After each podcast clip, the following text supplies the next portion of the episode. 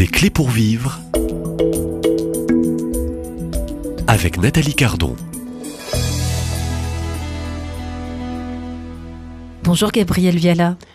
Bonjour Nathalie. Euh, ravie de vous retrouver. Un quatrième jour de cette série Des clés pour vivre. Au fond, euh, on trouve chaque jour un peu plus avec vous des clés pour euh, peut-être euh, réveiller, éveiller aussi cette conscience. hein. Cette conscience qui, euh, si on l'écoute euh, avec, je dirais, bienveillance, nous montre euh, et nous pose et nous interroge sur la question du bien et du mal. Oui, C'est la grande question. c'est la grande Ouais. question. Alors, puisqu'on il n'y a que des grandes questions cette semaine avec vous, euh, je rappelle que vous êtes auteur de différents ouvrages hein, sur le bien vivre le cycle féminin, euh, sur le féminin et puis celui-ci qui est paru récemment aux éditions de l'Emmanuel, éduquer la conscience dès l'enfance, s'entraîner, se relever, et grandir dans le bien, c'est l'objet de la semaine. euh, Grandir hein, dans le bien et choisir le bien. Donc, faut-il choisir donc et comment choisir si on n'écoute pas euh, cette conscience, hein, cette conscience qui est appelée euh, au fond à la conversion. hein. Oui. Alors un examen aujourd'hui avec vous, Euh, et c'est un chapitre aussi que vous consacrez. Vous rappelez aussi ce temps d'examen de conscience qui est, et vous écrivez, est difficile. Et le rappel, il est le rappel de nos fragilités, de notre état de pécheur et de la pauvreté de notre amour, lieu d'un combat. Il constitue une mise au désert volontaire où nous acceptons de détecter les illusions, les faux semblants. Vous écrivez un peu plus loin, toujours sur euh, euh, l'examen de, de conscience. Notre époque fuit l'examen de conscience et cela éloigne les personnes de la confession, etc., etc. Voilà, donc euh, c'est un point important. Et je rappelle qu'on est dans ce temps liturgique du temps de carême. Au fond, on est appelé dans ce temps euh, euh, de relire peut-être, hein, relire nos actes, hein, relire notre histoire. hein. Il est bon cet examen de conscience, qui n'est peut-être plus dans l'air du temps aujourd'hui, dans, dans notre époque, où il n'y a plus de, de repères et de limites. Alors oui, hein, c'est un grand cadeau de l'Église, euh, une tradition euh, multiséculaire. On, on parle, enfin, c'est les pères du désert parlent de l'examen de conscience, hein, les, les pères euh, de l'Église. Euh, cet examen de conscience, il doit être bien compris. Et il y a peut-être des époques où il a été mal compris. Et puis même peut-être euh, récemment encore, hein, alors pour ceux qui sont plus âgés hein, d'entre nous, euh, dans certaines communautés, dans, certains lieux, euh, il a été l'objet d'instrumentalisation et de manipulation des personnes. Alors évidemment, ce n'est absolument pas de cela dont je veux faire la promotion. hein.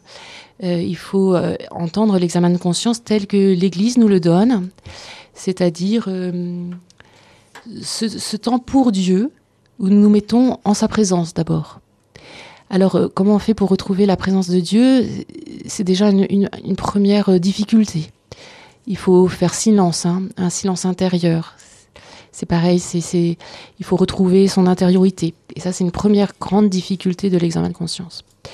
Alors, l'Église, euh, et en particulier avec le Concile Vatican II, nous redit que pour nous mettre en présence de Dieu, les- la parole de Dieu est indispensable. Donc prendre un morceau de la parole de Dieu, même ne serait-ce qu'un un verset euh, de la parole de Dieu, un psaume, euh, peut nous aider à, ne pas faire de l'examen de conscience le lieu de nos projections et de nos propres pensées. Vous savez, les, pensées de Dieu ne sont pas nos pensées. Donc en fait, le- l'examen de conscience, c'est pas l'introspection maladive de, nos difficultés et de nos erreurs. Voilà. Et ça, ça serait euh, mal le comprendre.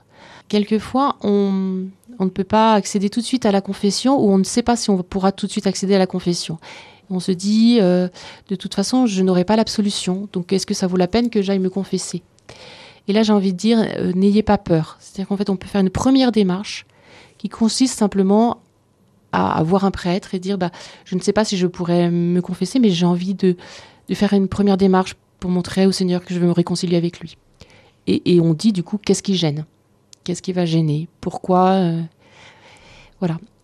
Donc, le premier, la, chose la plus la plus facile, la plus évidente, enfin pas la plus facile, hein, c'est peut-être pas le mot facile, euh, mais la plus simple, la chose la plus simple, c'est prendre la parole de Dieu et demander à Jésus qu'est-ce que tu veux de moi?